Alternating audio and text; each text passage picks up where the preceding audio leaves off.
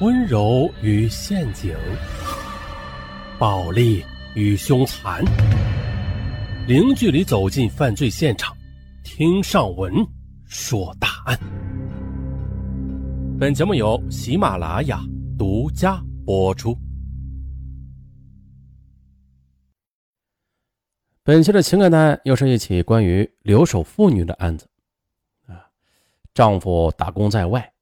妻子呢，拖着病体，既要照顾年幼的孩子，又要担负沉重的劳动，于是，在身心疲惫之时，他就渴望有一个坚实的臂膀啊，可以让自己依靠。但是这个臂膀啊，咱们得注意了。好，咱们呀，从头开始。本期啊，上文还是用第一人称来说啊，只不过这个第一人称是个女人呢。好，咱们开始。我今年三十八岁。生长于河南省内乡县红柳村，因为家里姊妹众多，我排行老大。上完初中就辍学回家照看弟弟妹妹。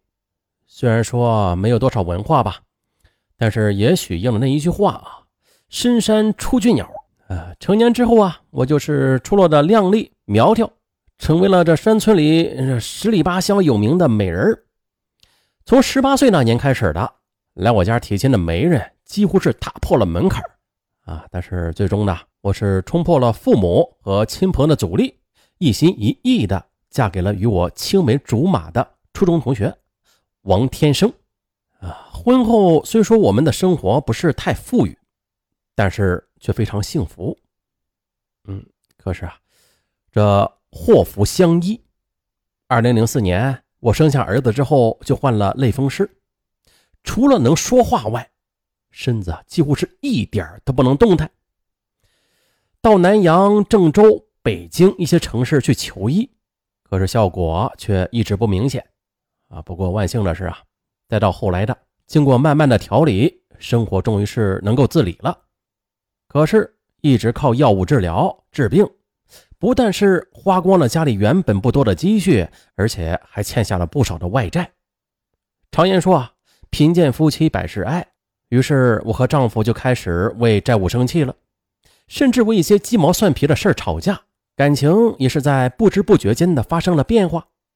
由于我治病花费多，丈夫只好外出去打工。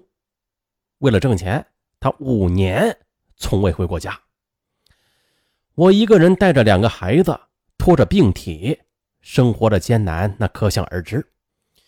在治病过程中的，我和村里的一名医生。逐渐的就熟识起来了。他今年是四十六岁，知道我的情况之后，总是帮助我、安慰我。从二零零七年九月份开始，他就经常给我输液，有空就帮我干这干那。虽然我知道他对我有好感吧，但是双方都是各有家庭的，而且啊，我丈夫为了我治病，也是常年的在外打工，我呢是不会做对不起他的事儿的。可是呢，以后事情的发展却令我始料不及。我记得有一次，他给我打电话说要给我买衣服。我虽然是谢绝了他的好意吧，但是放下电话之后的，我心里还是起了波澜的。说老实话，我生下儿子之后，丈夫打工一去几年不回家，看到邻居家里的夫妻恩恩爱爱，过着幸福的生活。我时常的也是羡慕不已，再加上我病魔缠身，身心疲惫，更需要有人关怀和爱抚的。只是我不能那么做。可是他不气馁，经常给我打电话，一天打几十个，说没有我他就活不成。他知道我的家里没有别人，女儿上学在外，儿子又小。于是便时常的给我送东西，给我买日常用品，再有时给我输水开药，还不要钱。前年春节期间，丈夫打工五年，终于回来了，令我兴奋不已。但是，丈夫却仅仅待了六天，这又不免令我有些失望。我觉得，在丈夫心里，我并不重要。记得有一次。丈夫无意中对我说：“我的心呢，都在两个孩子身上。哎，不知道你相不相信呢？我的身边也许会躺着别的女人。我也不知道丈夫是开玩笑还是有意说的，反正丈夫的话令我好长时间心里难受。以前的我也曾经听说，丈夫在外与别的女人一起出去玩。对此事，我也不想与丈夫论什么长短。民谚不是说了吗？月儿弯弯照九州，几家欢乐几家愁，几家夫妻同罗帐，几家流落在外头。打工的人呢，实在是不容易。再说了，他在外打工，还不是为了我和孩子吗？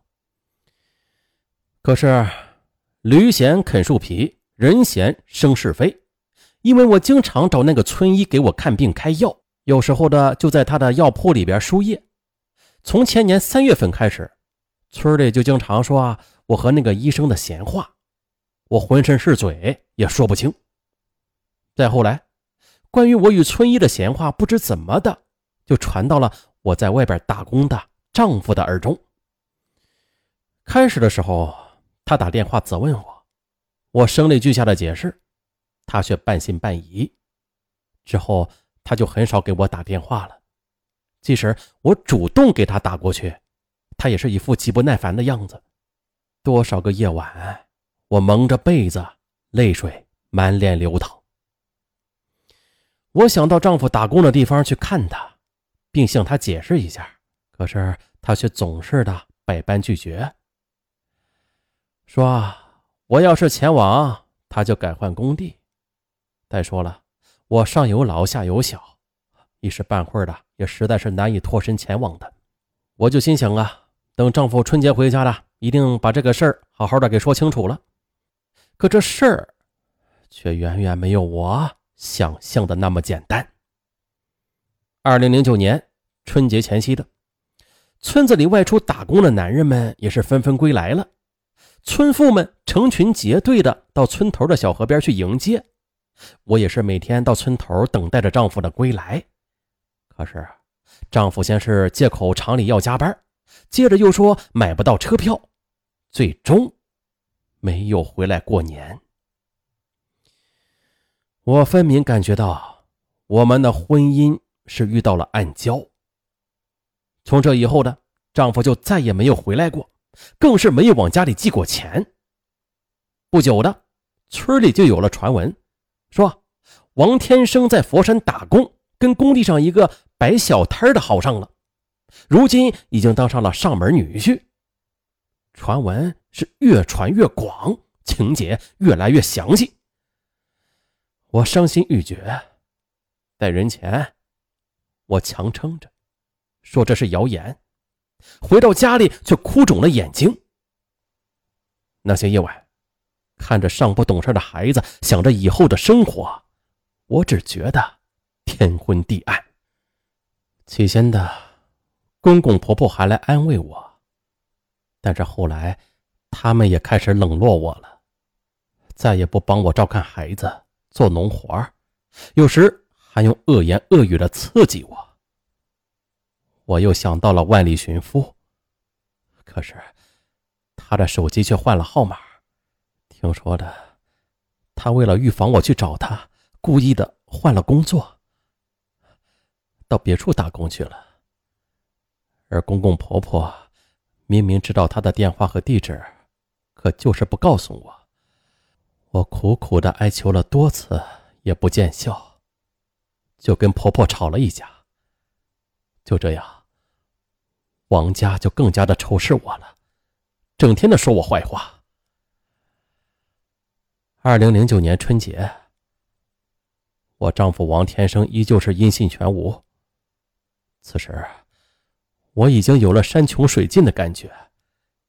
因为没有钱，过年时我只买了一斤肉，在屈辱、绝望的泪水中过完了新年。我产生了寻短见的念头。大年初六的夜晚。在小山村的鞭炮和欢笑声中，我一口气喝下了一整瓶的农药。可是，却被回家过年的女儿发现了。我的娘家人一窝蜂的把我送到乡卫生所里边抢救了过来。然而，我的痛苦，我的以死表白，始终却没有打动丈夫王天生的心。